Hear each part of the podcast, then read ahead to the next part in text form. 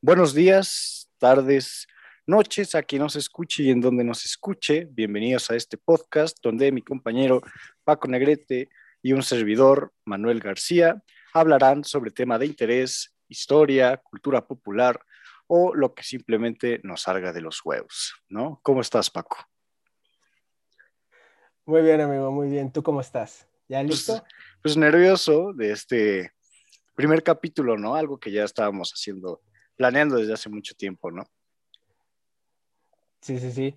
La verdad es que yo también estoy nervioso. O sea, este, creo que los dos somos muy, fan de lo- muy fans de los podcasts y, y- y empezar con esto, la neta, pues sí me emociona y me genera nervio, ¿no? A ver cómo, cómo nos va en este primer capítulo.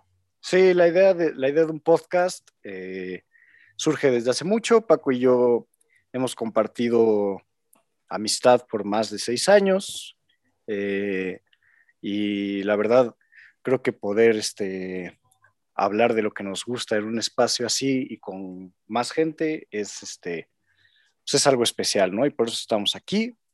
Y pues como decimos, ¿no? Esto va a ser cada semana. Estamos muy emocionados por eso. eh, y vamos a hablar pues, de lo que se nos hinche el huevo, ¿no? O sea, si nos quieren escuchar bien, si no, aquí vamos a decir lo que, lo que queramos.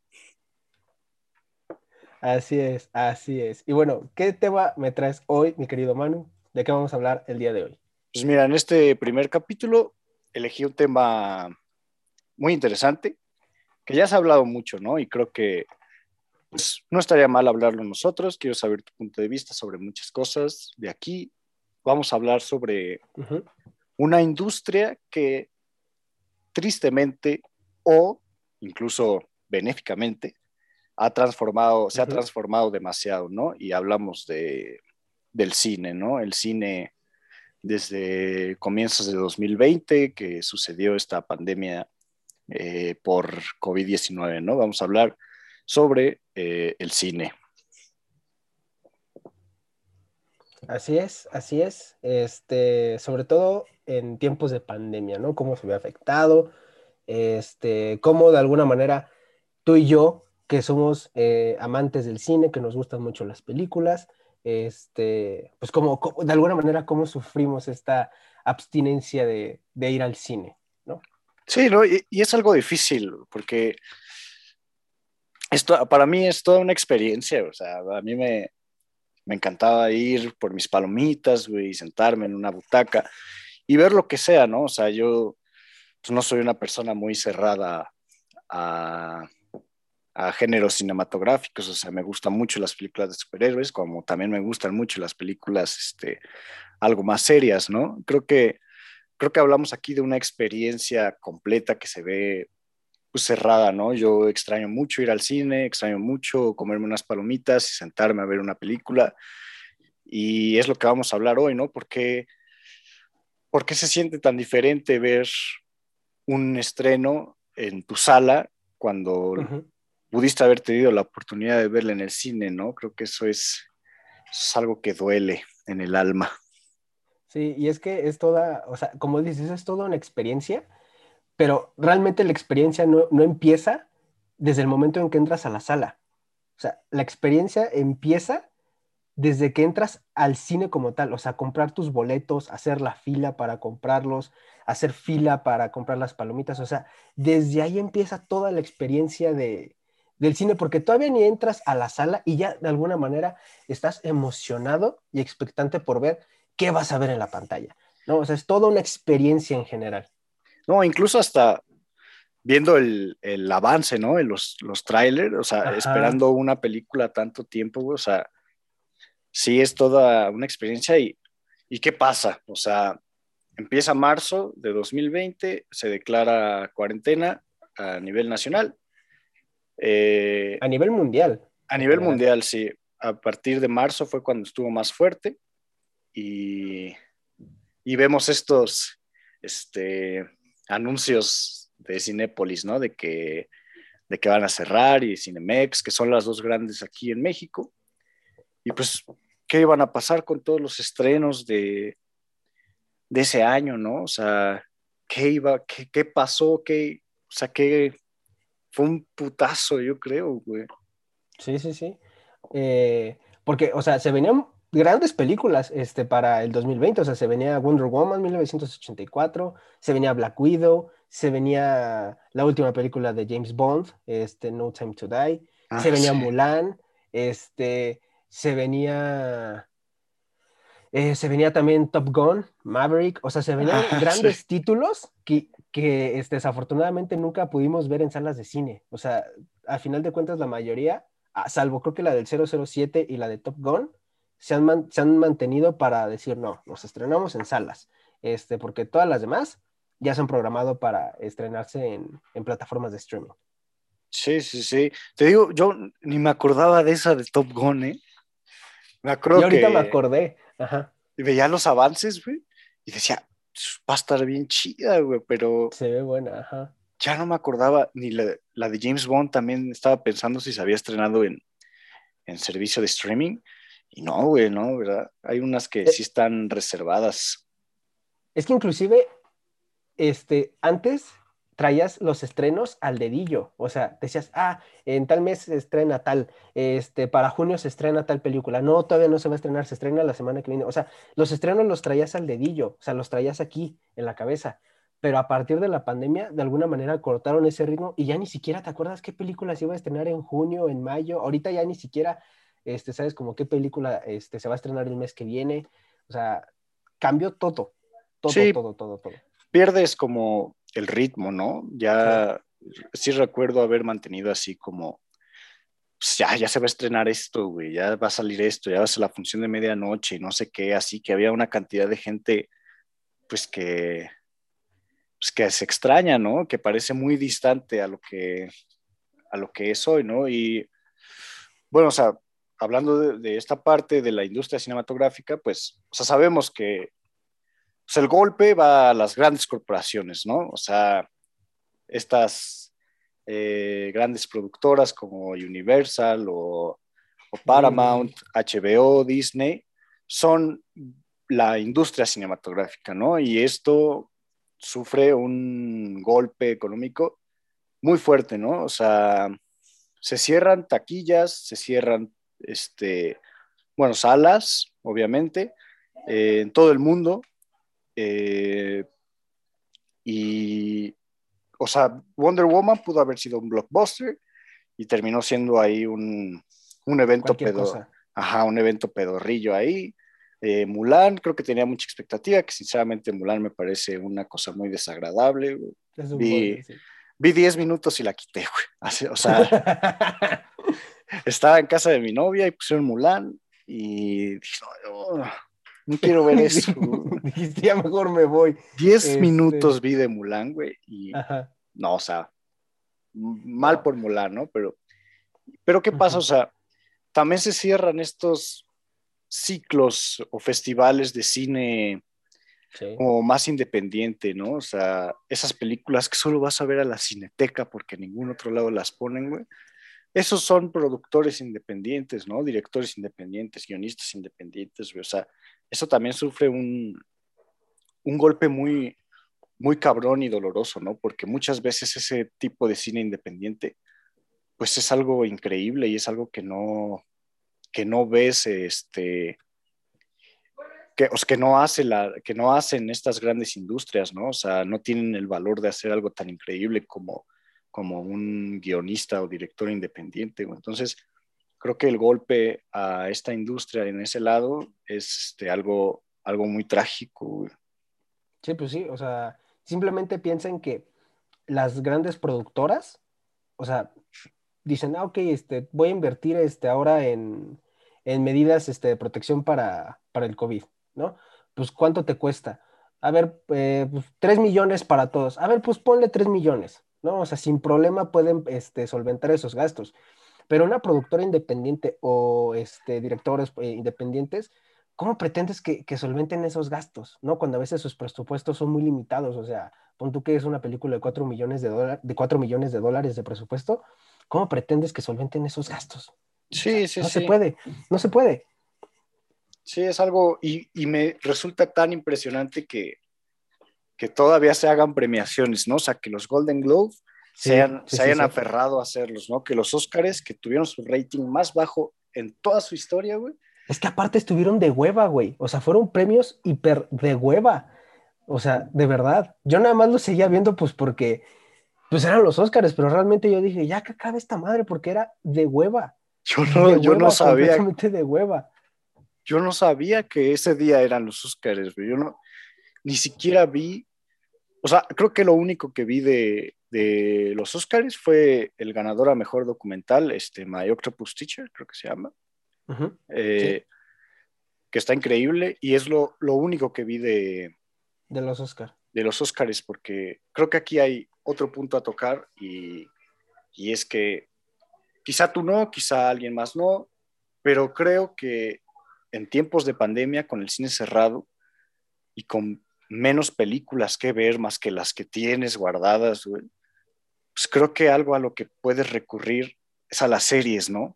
Creo que, creo que las series eh, este año tuvieron un pegue más cabrón que en cualquier otro, ¿no? O sea, yo eh, vi The Voice, o sea, ya se había estrenado un año antes de, la pandemia, pero la segunda temporada empezó a salir en, pandemia, y me pareció algo espectacular. Recientemente Invincible, güey. O sea, me eché ah, algunas, algunas series que no había visto solo porque no podía ver películas, o sea, no tenía ganas de ver películas, güey. No, y aparte, las series ya llevan un muy buen rato, hasta cierto punto comiéndose al cine, cuando antes era al revés. O sea, era el cine la, lo que todo el mundo quería hacer y ahora mucha gente, grandes actores, grandes directores, han migrado a la televisión porque de alguna manera han traído propuestas muchísimo más interesantes y viene desde años atrás, o sea, con Los Sopranos, con The Wire, con True Detective, con Breaking Bad, con Game of Thrones. Entonces, obviamente tú traes todas estas propuestas que son muy interesantes y obviamente el cine, la televisión se termina comiendo al cine hasta cierto punto. Porque también otra cosa que ha perjudicado al cine en este sentido son estos blockbusters de superhéroes. Porque hay que reconocerlo, amigo. O sea, aunque a ti y a mí nos gustan mucho estos, este, estos blockbusters de superhéroes, a final de cuentas acaparan toda la taquilla. Ya hace poco yo, yo, yo me ponía a, a pensar en cómo era el cine, o sea, qué películas había cuando yo era niño y realmente era, era más variado. O sea, sí llegabas a ver que un Superman Returns, que un Hellboy, el Ejército Dorado, eh, o un Batman Inicia, pero eran las menos películas y eran, digamos, los blockbusters del verano, literalmente. Este, no tenías esta saturación de cine de superhéroes desde diciembre hasta que acaba el año. O sea, era una cosa del verano y, todo, y el resto del año tenías otro tipo de películas y de alguna manera creo que sí ha ido asfixiando la creatividad en el cine al punto de que pues ya tienes que esperarte hasta, hasta febrero para ver otro tipo de películas y ver películas que realmente van a la pena, porque la mayoría, la mayoría de las películas que salen en el año muchas veces terminan siendo pues decepcionantes o, a veces ya muy malas. Sí, y eso, eso es triste, o sea, ¿cuánto? ¿12 años, 11 años llevamos de Marvel Studios? O sea, tú dices... 10, 11, 10, 11. Tú dices, yo recuerdo en la taquilla Hellboy 2, este, Superman Returns, Batman Inicia, The Dark Knight, eh, me acuerdo cuando estaba The Dark Knight, The Dark Knight Rises, güey. Eh, otras sagas populares como Harry Potter, este, Crepúsculo, que duró igual sus cinco años, güey. Pero eran, pues era lo que ibas a ver en vacaciones, ¿no? O sea, tú dices que estas películas eran el hit del verano, ¿no? Y es cierto, güey, se estrenaban en mayo, junio, julio, agosto, en ese tiempo, ¿no? Y eran películas que veía porque, pues, qué chido, güey, estás de vacaciones, ¿no? O sea, quieres ir al cine, vas a ver esas madres. Y, ok, empieza Marvel Studios y tienes razón, o sea, la taquilla se reduce a la mayoría de las salas de un Cinépolis con el estreno de, Marvel, una que otra con alguna película este, animada de muy mala calidad. Y, y aquí viene lo triste, o sea, de por sí el cine no es este, un lujo, porque puede ser un poco caro, ¿no? O sea... E, es un lujo, o sea, es que dijiste, no es un lujo, es un no, lujo. sí, sí, ah, sí, sí, sí, sí, perdón. Sí, el cine es, es un lujo, güey, y, y las películas que quizás son más interesantes y más ricas en guion, en producción, en puesta en, En escena. dirección, en fotografía. dirección. O sea, las que son más ricas en eso se reducen a dos funciones al día en una sala VIP, ¿no? Y- Y la VIP cuesta casi el doble o el doble de lo que cuesta la sala tradicional, ¿no? Y, y pues, ¿quién entra a ver eso, no? O sea, si yo entro a ver una película en VIP, güey, de ese tipo, pues, ¿cuántas personas hay en la sala o cuántas butacas están ocupadas, güey? No hay, o sea, el aforo ni siquiera es del 50%, te podría decir, güey, o sea, por eso, bueno, y ni siquiera la cineteca creo que se llena tanto como, como un ¿No? Cinépolis, ¿no? O sea, estas producciones de cine se ven opacadas por, por Disney. Disney, eh, a fin de cuentas, es dueño de, De ya casi todo el entretenimiento. de casi todo el entretenimiento este, a, a este nivel. Y pues, se estrenan dos o una película de Marvel al año durante 11 años hasta hoy. Bueno, hasta que alguien les dio en la madre, ¿no? Porque no, han podido estrenar este Black Widow. Lo único que han tenido son series, que eso es algo que vamos a hablar ahorita. Sí. Y, o sea, es el putazo, ¿no? O sea, si una, si una productora tan grande como lo es Kevin Feige y Marvel Studios se ven estancados por la pandemia, güey, pues ¿qué pasa con el cabrón que tenía su película en su celular, ¿no? O sea, es, es un... Es una cosa horrible, horrible. Sí, sí, es que te digo, estuvo fue todo este tema de la pandemia y aparte, luego eh, las grandes productoras, güey, o sea, no, no, no. O sea, de verdad algo, algo, algo tristísimo realmente lo que pasó. Y ahora, ¿qué pasa? güey? O sea, tengo que preguntarte algo. Tú, cabrón, Ajá. llevas por lo menos cinco meses con Netflix, güey. O sea, Sí, no habías tenido Netflix nunca, güey. Es algo que, o sea, hace seis años que yo llevo, que yo tengo Netflix, güey, y tú hace cuatro meses me pones, güey, ¿cómo pago Netflix? O sea. ¿por qué no habías pagado Netflix? A ver, ¿puedo saber eso, güey? Eh, pues mira, eran varias razones. Una, realmente no veía yo la necesidad de pagar este Netflix. Porque pues decía, a ver, eh, pues yo de alguna manera soy muy selectivo a la hora de ver películas. Y Netflix tiene un chingo de cosas. Y yo hasta cierto punto no veía ningún sentido en pagar, pues por tener tantas películas y a lo mejor nada más eh, tenerlo para ver 10 películas, ¿no? Eh, y aparte, pues decía, pues yo prefiero el DVD. Realmente, a la fecha sigo prefiriendo el DVD. Sí. Porque me permite, este, eh, pues escoger qué película quiero ver. Este, y entiendas esto porque obviamente habrá gente que diga, pero en Netflix también, sí. Pero en el DVD, en, en la cosa, en el asunto del DVD es, yo, yo busco el DVD, yo escojo el DVD, compro el DVD y ese DVD ya es mío Sí, sí, sí.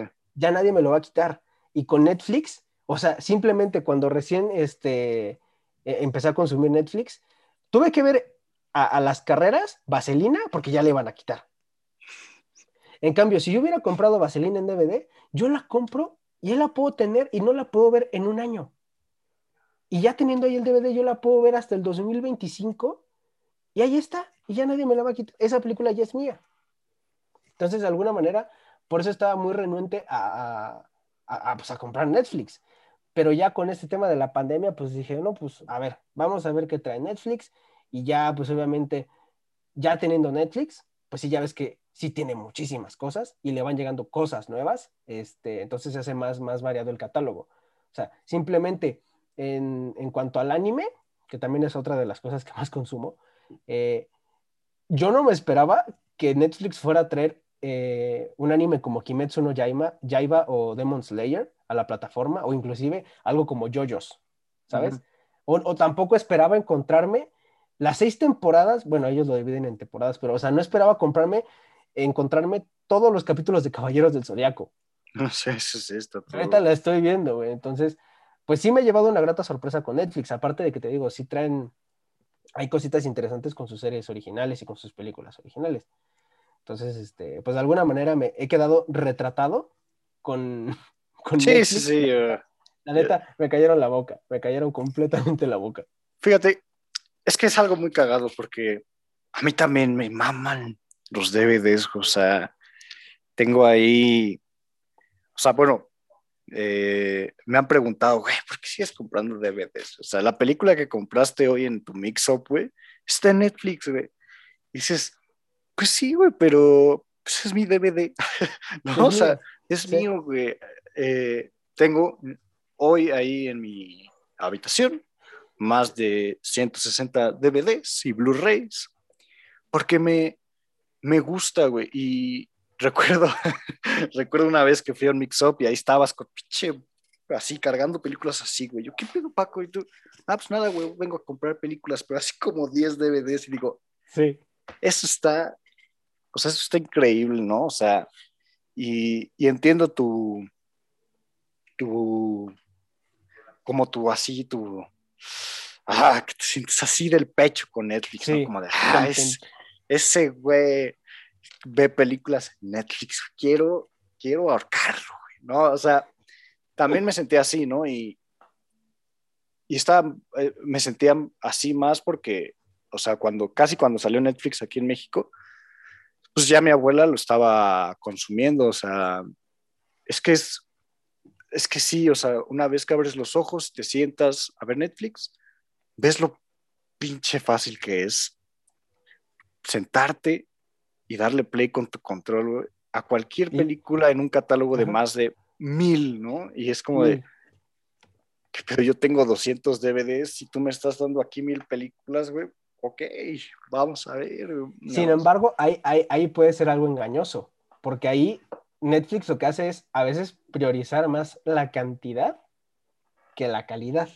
Ah, porque tú puedes tener, porque tú puedes tener mil películas, pero que 20 de esas mil valgan realmente la pena. En cambio, yo con, yo con mis 250 películas, yo sé que en la gran mayoría hay calidad. Porque de alguna manera o ya las vi o son películas que han hecho historia o que son clásicos del cine. O sea, ¿cuándo te vas a imaginar que esté un Citizen Kane en Netflix? Que puede que esté en Amazon Prime, creo. Bueno, ponle en Amazon, pero no, no dura para siempre tampoco. No, no, no. O igual hay, hay películas tan, tan viejas que muy difícilmente las vas a encontrar. O sea, yo hasta donde tengo entendido, Ben Hur no está en ninguna plataforma. O Rebelde sin causa con James Dean. O Al Este del Paraíso igual con James Dean. ¿No? O sea, o un tranvía llamado Deseo. O sea, películas así de viejas. O sea, simplemente, ¿en dónde podrías encontrar tú una colección de Charles Chaplin? Sí, sí, sí, no hay. En YouTube, en la pirateca, en la pirateca. o inclusive, lo peor, o sea, películas mexicanas, y, o sea, digo lo peor no porque este, el cine mexicano sea malo, no, no, no, para nada, sino me refiero a, si tú quieres ver una película mexicana de la época de oro, de esas que, ah, cómo valía la pena ver, ¿dónde la encuentras? Porque ni siquiera en Blim está. O sea, entonces, pues de alguna manera sí es tratar de conseguir títulos que valga la pena. Sin embargo, entiendo por qué este, las plataformas de streaming no, no compran esos títulos, pues porque pues son películas tan viejas que la gente dice, yo para qué quiero ver una película del año del caldo, o sea, yo para qué quiero ver Nosferatu de 1922, no, o sea, ¿para qué? Sí, ¿no? O sea, sí tienes razón, o sea, Netflix puede tener muchas películas, pero no mames la cantidad de, de mojones, de porquerías que me he encontrado ahí, güey, porque hay veces que ni siquiera veo algo porque no me llama la atención nada del catálogo, güey. Y no hablo de, de ver lo mismo de siempre, ¿no? O sea, hablo de encontrar cosas nuevas, pero es que todo se ve tan pues, poco apetitoso, ¿no? Creo que Netflix sí tiene un filtro para ver qué, cosas van a estar en su catálogo y no dependiendo el público. Pero a veces siento que me queda corto, güey, y, y por eso luego no veo nada. O sea, sé que hablar de cine es hablar de muchas cosas, ¿no? Tenemos cine francés, tenemos cine alemán, tenemos cine japonés, tenemos cine latinoamericano, italiano. Y hablar de cine también implica no estancarse, ¿no? O sea, que que mi, película favorita sea Blade Runner, la, la, primera, güey. pues, pues, no significa que si no encuentro algo mejor que Blade Runner, güey, no voy a ver nada, ¿no? O sea, el cine, el cine es para, para verse y experimentar y si te tienes que tragar en Netflix una película que parezca es una porquería, güey, pues, pues qué pena, ¿no? O sea, vas a tener que verla, güey, porque eso es el cine y eso es aprender a, a ver y disfrutar el cine, ¿no? Unos lo hacen de una forma y otros lo hacen de, de otra, ¿no? Quizá unos se lo toman un poquito más en serio y quizá otros, pues, se les gusta sentarse a ver Capitán América, el primer Vengador, ¿no? Y creo que eso no tiene nada de malo, ¿no? O sea, siento que el público, eh, por lo menos aquí en México y con lo que he visto, pues como que les emputa que veas Marvel, ¿no? O que, o que consumas Disney, güey, o que, no sé, o sea, a la gente le, le enoja mucho que no veas Tarantino, que no veas los clásicos, que no veas es como, ay, güey. Pero, pero creo que eso no solo es en México, o sea, yo creo que eso pasa con cualquier cinéfilo mamador. Este, que aparte, es una etapa que a huevo todo cinéfilo ha vivido. Sobre todo al inicio, sobre todo al inicio. Ya después, a lo mejor, eh, digamos, se reduce esa, eh, eh, no mamadez, porque mamadez es otra cosa, sino esa, pues ese, ese aspecto de ser mamador se reduce y ya, ya estás más tranquilo pero por lo general así es. Y hay que entender que vaya, si bien obviamente no, si tú ves una película de Marvel, no, no esperas que sea el padrino, este, o, o si ves una película de Disney, no esperas que sea una película, ya sea de estudio Ghibli o una película como Anomaliza, ¿no? Este, Pero es entretenimiento y no está mal. Y a final de cuentas, pues sigue siendo película, sigue siendo cine, siguen siendo películas. Y si logran evocar en ti una emoción, yo creo que ya ahí, pues ya lograron hacer algo. Así sea positivo o negativa, ¿no? Porque a veces pasa de que ves una película que es tan, tan mala que hasta te da coraje. Sí. De hecho, eso, eso, eso a mí me pasó con No Manches Frida, güey. La vi por puro morbo, la vi por puro morbo y, y, la neta te juro que a la mitad de la película dije, no, no, no, no, no, no, no puedo. Ya no puedo más, la voy a quitar. Y, y algo dentro de mí dijo, no, ahora te chingas. Sí, ahora la, te chingas. La, empezaste, la terminas. Y la verdad es que sí me arrepiento de haberla terminado de ver porque es malísima. De principio a fin es malísima. Malísima. Pero eso, eso es lo increíble del cine, ¿no? Que a ti y a mí, No Manches Frida, producción mexicana, eh, nos parece una porquería, pero a alguien aquí al lado le va a parecer su película favorita, güey. Y eso, eso es algo increíble del cine y eso es algo que no, no puedes criticar, ¿no? O sea, el gusto es tuyo, ¿no? O sea, güey, qué bien que te mame Tarantino, güey, ya déjame de chingar y déjame disfrutar mi película del hombre araña, o sea, ya, güey, a mí me gusta el hombre araña, ¿por qué no me dejas ver el hombre araña, güey?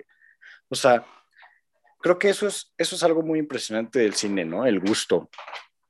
Es que al final de cuentas se trata de respetar los gustos de cada quien. O sea, todos podemos estar de acuerdo en que a lo mejor las películas de Rápidos y Furiosos, o sea, llegaron a un punto en el que ya es una mamada, güey.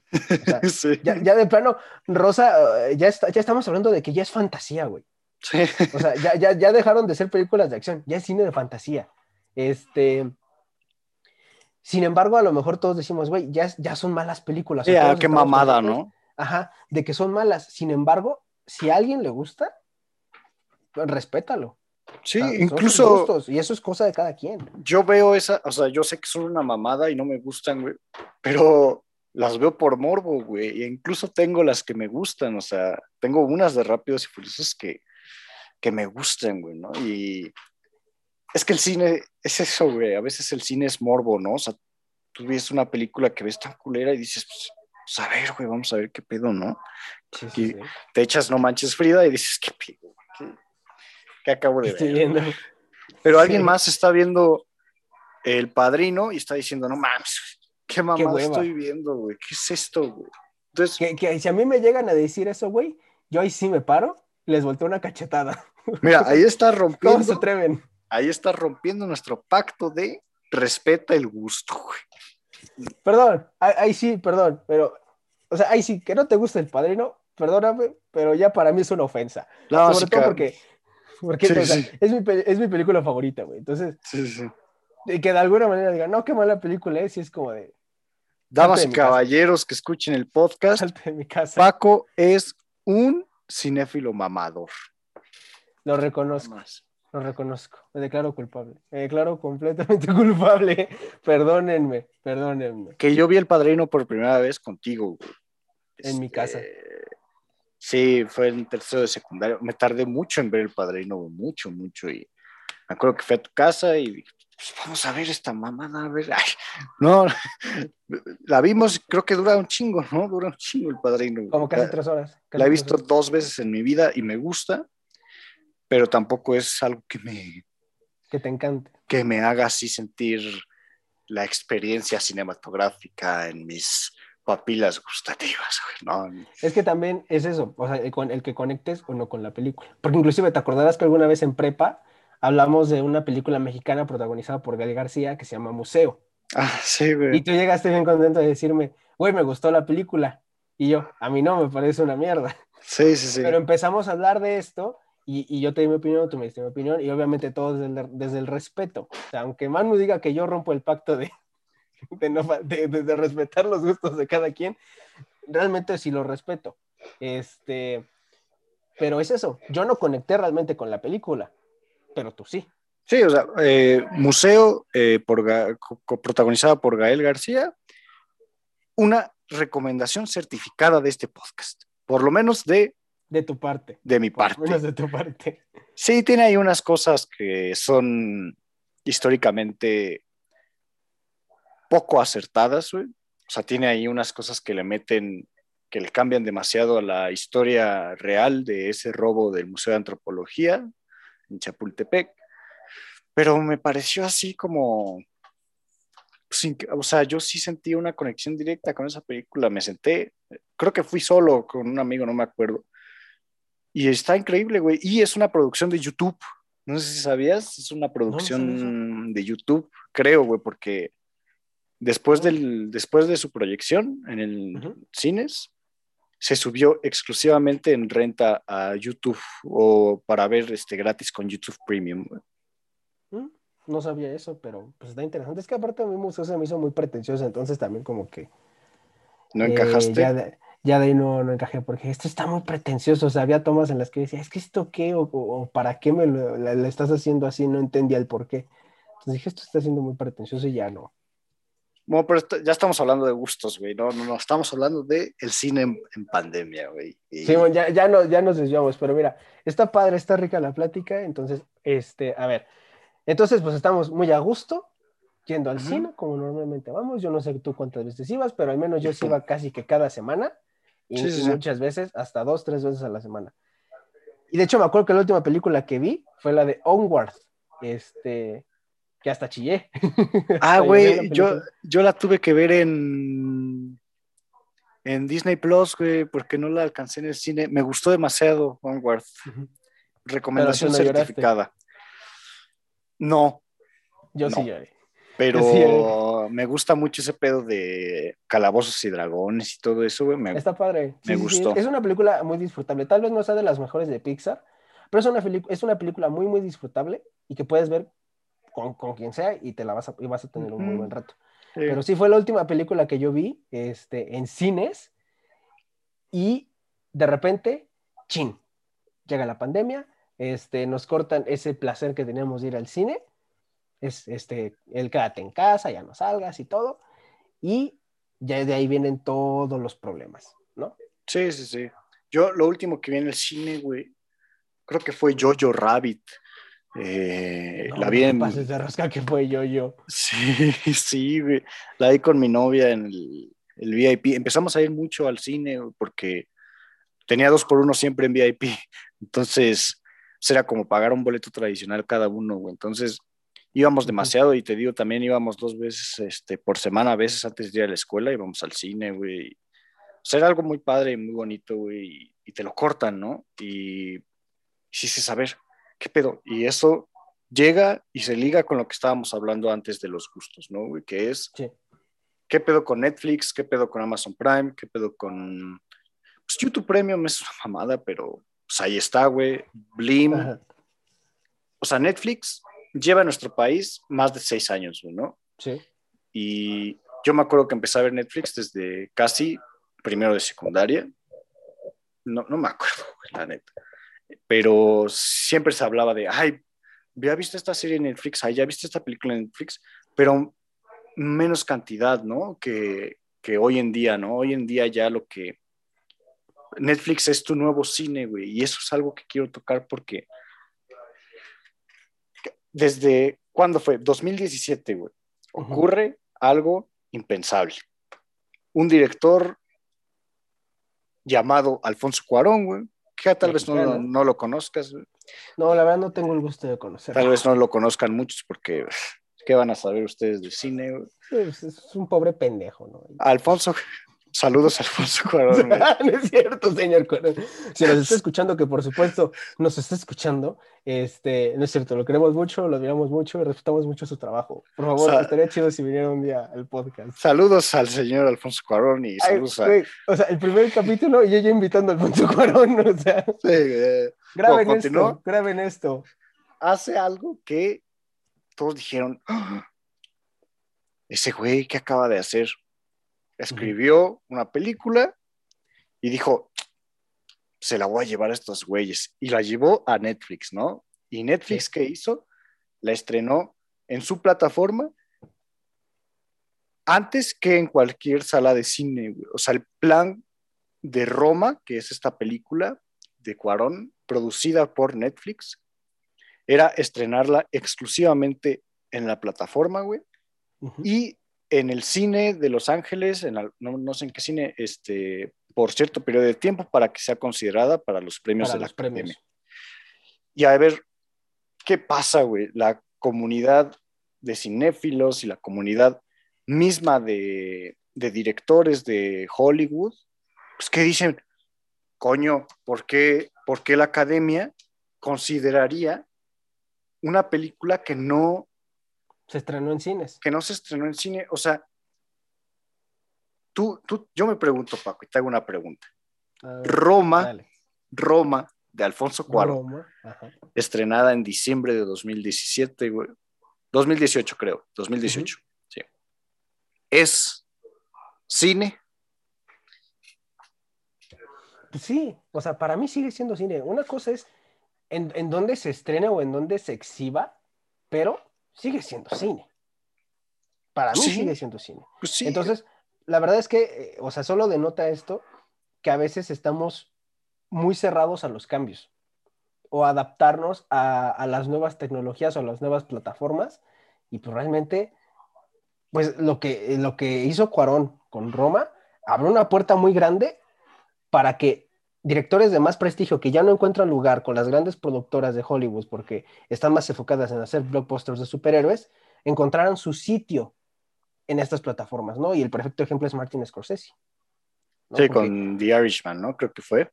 Sí, porque ya realmente, ya muy pocas productoras le estaban dando oportunidad. Y estamos hablando de que posiblemente Martin Scorsese es el director más influyente hoy en día.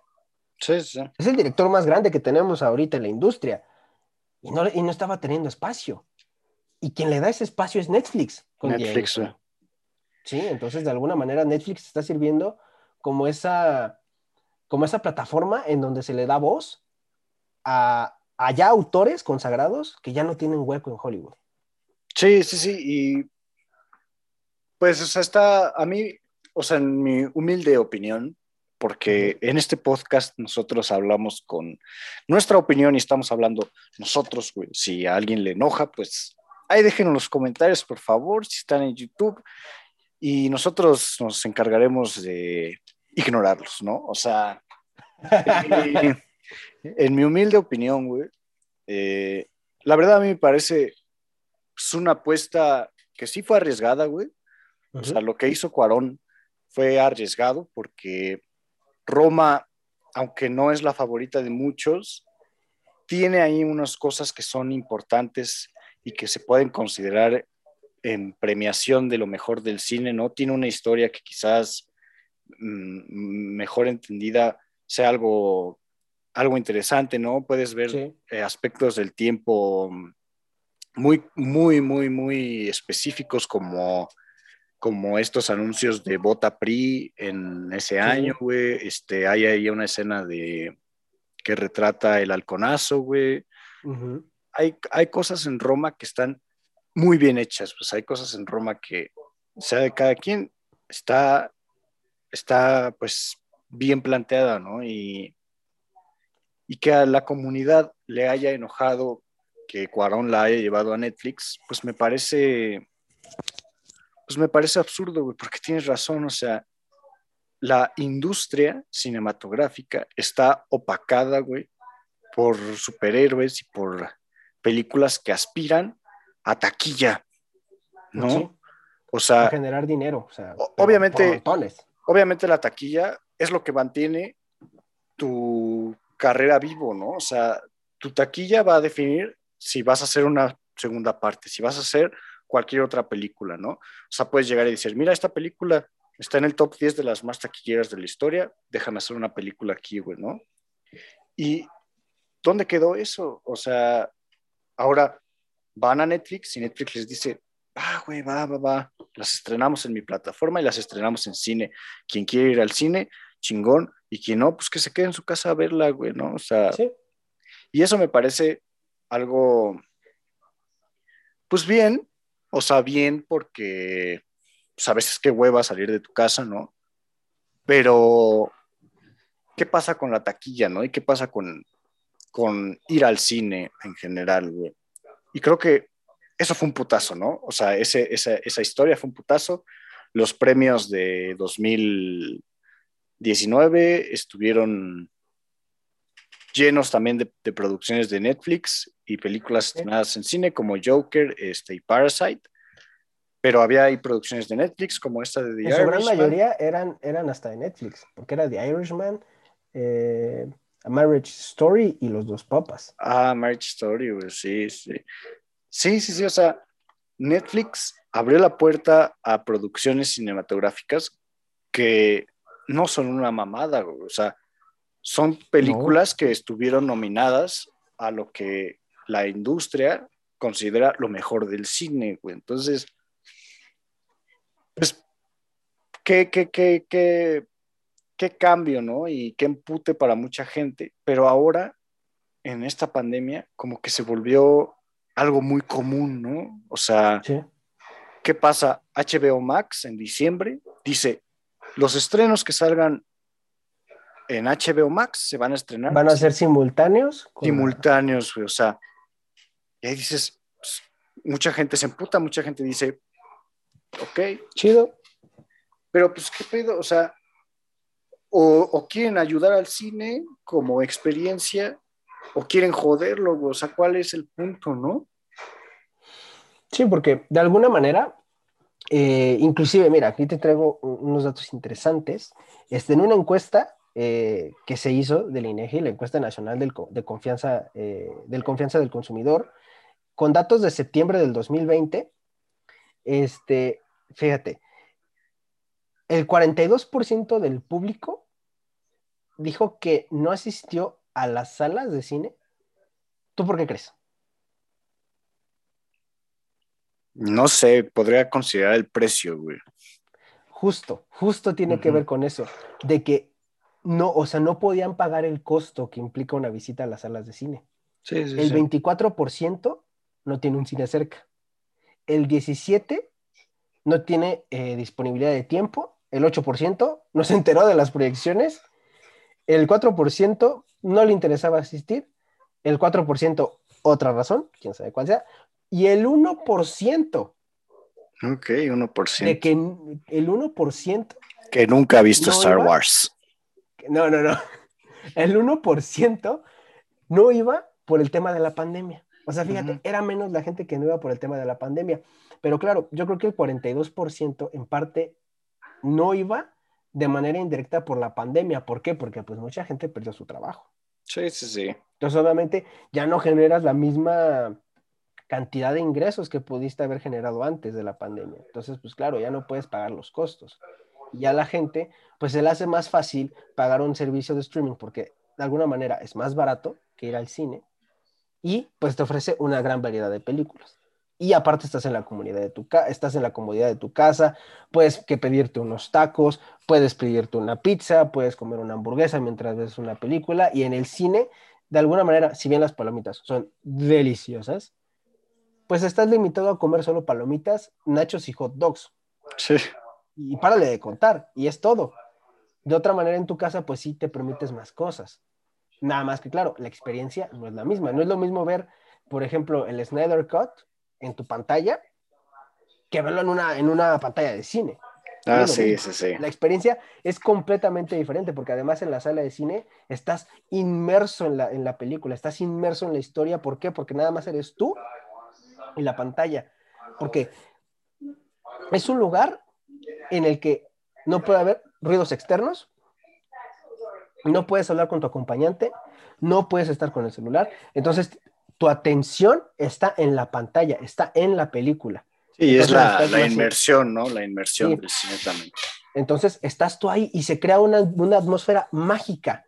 Simplemente, ¿no? Este, con, Disney que sacó su, su, su tráiler de la fase 4 de Marvel Studios, que ponían esos videos, ¿no? De cuando se estrenó Avengers Infinity War y Avengers Endgame, cuáles eran las reacciones de la gente. O sea, fíjate, ese momento, sin que la gente lo supiera y sin que la gente realmente se conociera entre ellos, generó una conexión. Ese sentimiento que compartió la gente al ver esa película no se genera de la misma manera que en tu casa.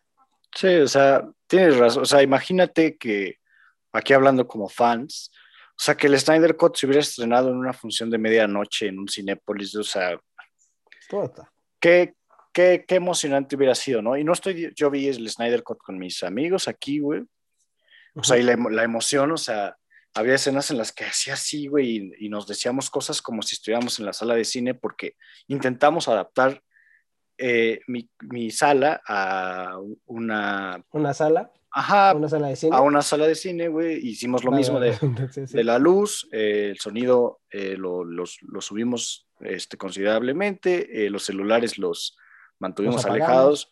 O sea, fue así como, es como de, güey, qué triste que vamos a ver esto en casa, güey, pero vamos a hacerlo lo más este, apegado al cine, pues, a una sala de cine, ¿no? Y quiero hacer ahí un comentario, eh, que es triste, ¿no? Que, o sea, si de por sí el cine es caro y el cine es un lujo, como ya habíamos dicho hace unos minutos, pues imagínate perder tu empleo, ¿no? Y, y a las pocas personas que quizás escuchen este podcast que que trabajaron o que trabajan en un Cinépolis o en un Cinemex o en cualquier cadena de en cualquier cadena de cines en México, pues, pues sí un pues sí un respetazo, porque ellos, o sea, la persona, él o ella que te vende los boletos, el que te sirve tus palomitas, el que te sirve tu combo, es parte de tu experiencia, ¿no? Es, un, es una persona que se levanta a trabajar en, en la magia del cine, como es Cinemex, o en la capital del cine, como es, los cine, como es Cinépolis, ¿no?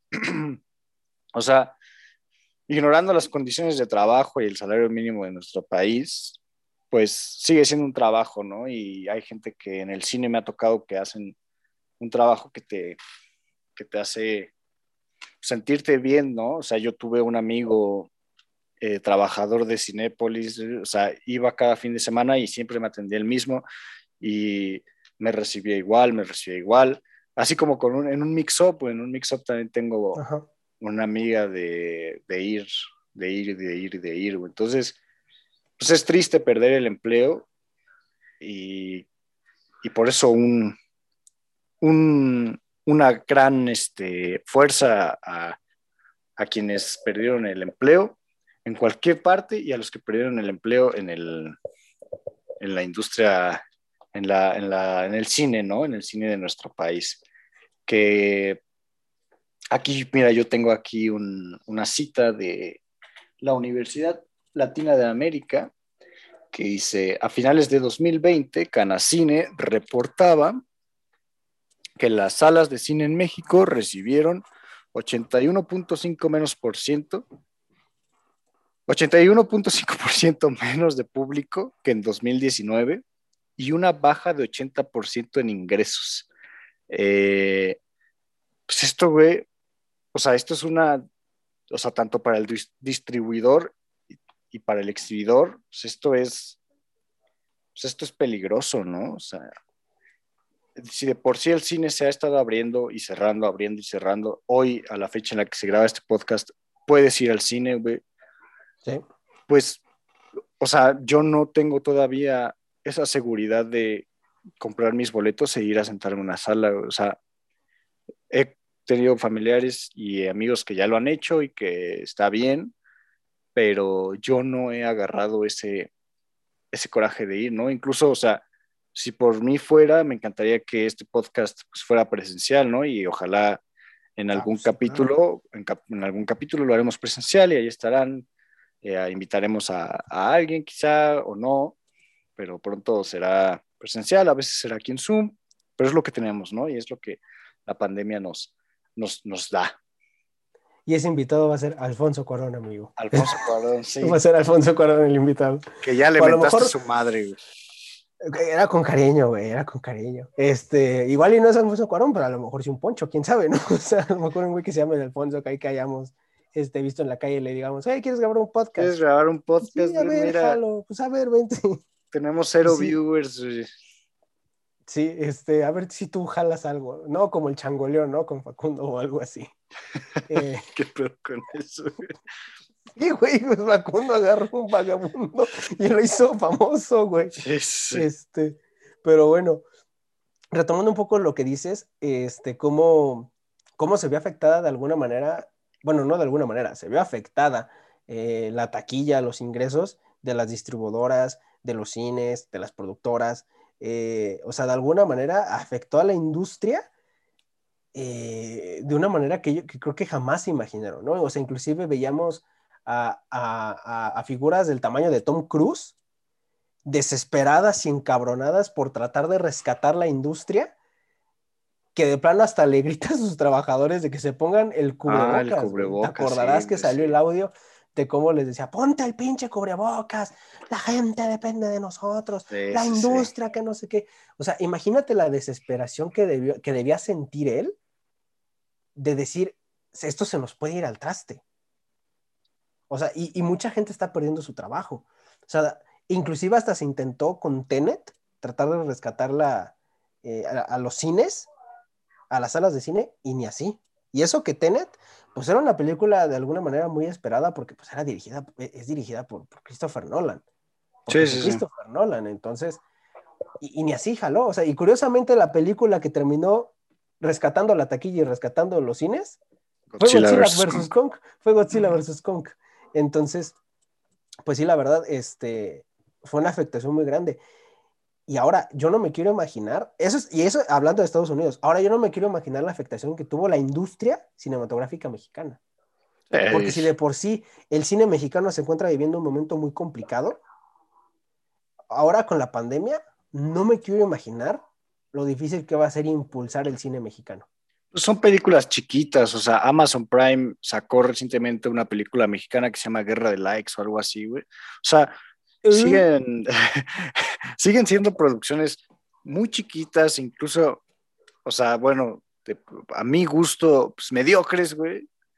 Justo iba a decir lo eh, mismo, me robaste, la, me robaste la palabra, amigo. Pero que son un intento, ¿no? Y creo que, o sea, podemos ir este, concluyendo bien este, esta plática del cine con eso, ¿no? O sea, güey, eh, ¿cómo apoyas eh, ver películas, ¿no? O sea, Puede ser de diferentes maneras. ¿Te gusta la industria del cine y te gusta el cine? No está mal ver streaming, güey. O sea, está bien que te eches producciones cinematográficas de Netflix, de Amazon Prime, que, que han demostrado que tienen buenas películas como Sound of Metal, este The Irishman, que eh, me dio un poco de hueva, pero ok.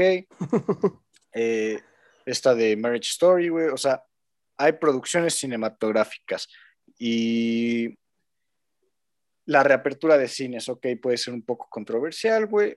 Eh, si encuentras un buen horario para ir, eh, pues ve, usa el cubrebocas, usa el cubrebocas, señores.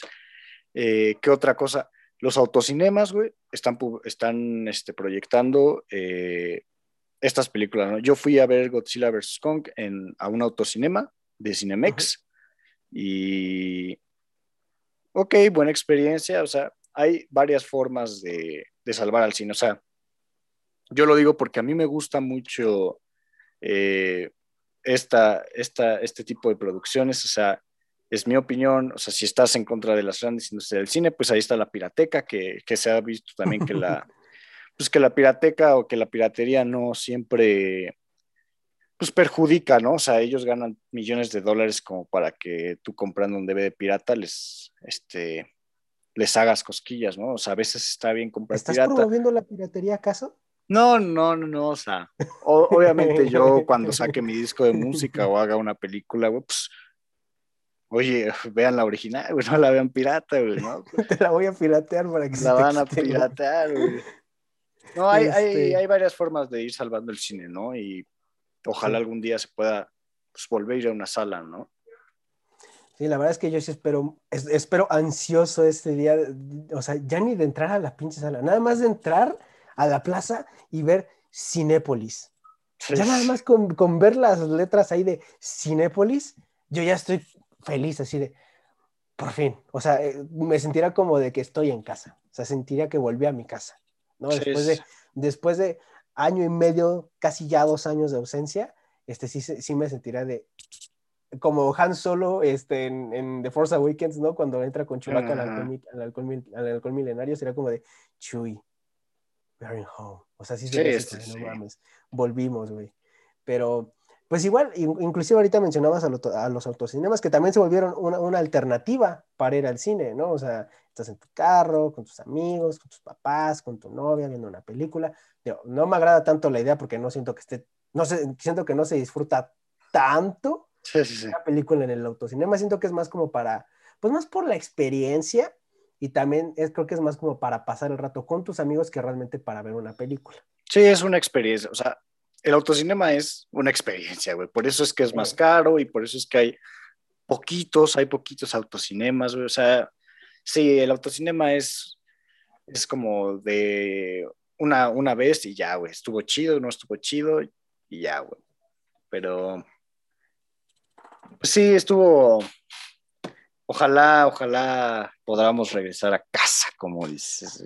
Pues sí, ahorita nada más la cosa es pues esperar que, que, se agilice el, tema de la vacunación, que ya la mayoría de la población esté vacunada y ya de alguna manera ya va a ser un regreso muchísimo más seguros, eh, más seguro a, los cines, que ya pues han salido estudios que, que demuestran que no, eh, que pues, realmente no, no, implica un riesgo, o sea, no, es el contagiarte de COVID en, una sala de cine, porque dicen que es un espacio en donde pues no, realmente no es cerrado, o sea, dicen, está, es, es amplio, ahí circula el aire, hay, este, hay buena ventilación, no hay este, interacción con las demás personas, entonces pues dicen, es seguro, ¿no? Entonces, este, pues, si quieren ir al cine y ustedes se sienten con confianza ahí, pues adelante, vayan. Este, tú y yo por lo mientras este, nos vamos a tener que seguir esperando. Pero este, la verdad es que yo creo que si bien la industria está enfrentando su momento más difícil en toda la historia, este, va a salir adelante, ¿no? Inclusive me acuerdo alguna vez que salió, no sé, no sé, espero que sea real, porque si no voy a quedar aquí como idiota, este, de que salió una imagen de que ya ves que ponen ahí afuera en el Cinepolis, este, las, los estrenos y eso, que decían, este, ah, que decía algo así como, si este, este, pronto vamos a volver, este, si algo nos han enseñado las películas, es que siempre hay un final feliz. Ah, es real, güey. Es lo primero. ¿Ah, es real? Ah, qué bueno, qué bueno. Yo, es que ya ves que luego, de repente, eh, encuentras cada mamada. Cual, ajá, pero, este, o sea, pues dices, pues sí, o sea, a final de cuentas, esperemos que todo salga bien y volver pronto a las salas de cine. Y como yo voy a concluir citando al, al maestro de maestros, al Pelusa Caligari, este, diciendo, eh, al final, todo va a estar bien. Y si no está bien, todo va a estar bien, es que no es el final. Ok. Así concluyo. Gran frase. Es sabiduría milenaria. Pues eh, este es el final de nuestro primer episodio de, de este podcast. Eh, pues un honor, Paco, a ver, estar empezando este, este proyecto contigo. Y e igual, este, gracias a los que se tomen el tiempo de escuchar 10 minutos o los 50 minutos de este podcast. Eh, gracias a quien nos escuchó, gracias a quien se va a suscribir, gracias a quien nos va a seguir. Este, nosotros vamos a procurar hacer un capítulo a la semana. Ya dijimos, vamos a. Si nos permite la universidad. Si nos permite la universidad, claro. Eh, vamos a hablar de lo que se nos hinche el huevo. O sea, hoy hablamos de cine, el próximo capítulo vamos a hablar de historia de México. No sabemos, o sea, es variado. Este es un, un, un espacio para, Podcast para quien disfrute variado. variado, ajá, para quien, si no te gusta escuchar de cine, pues no te preocupes. Escuchas el siguiente capítulo, quizás ese te guste. Ok. Eh, pues ha sido. ac- ac- acabo de hacer el oso en el. güey, acabo de hacer el oso en el primer podcast. O sea, dices, esto es este, yo digo, un podcast. Sí. Y me sí, callo y tú sí. seguiste hablando y después yo, variado. No, Sí, o sea, me- empezamos muy bien, güey. Empezamos muy bien. Primer capítulo del podcast y yo ya cagándola. No te entendí, por eso seguí. Por, eso seguí, porque no te entendí. güey.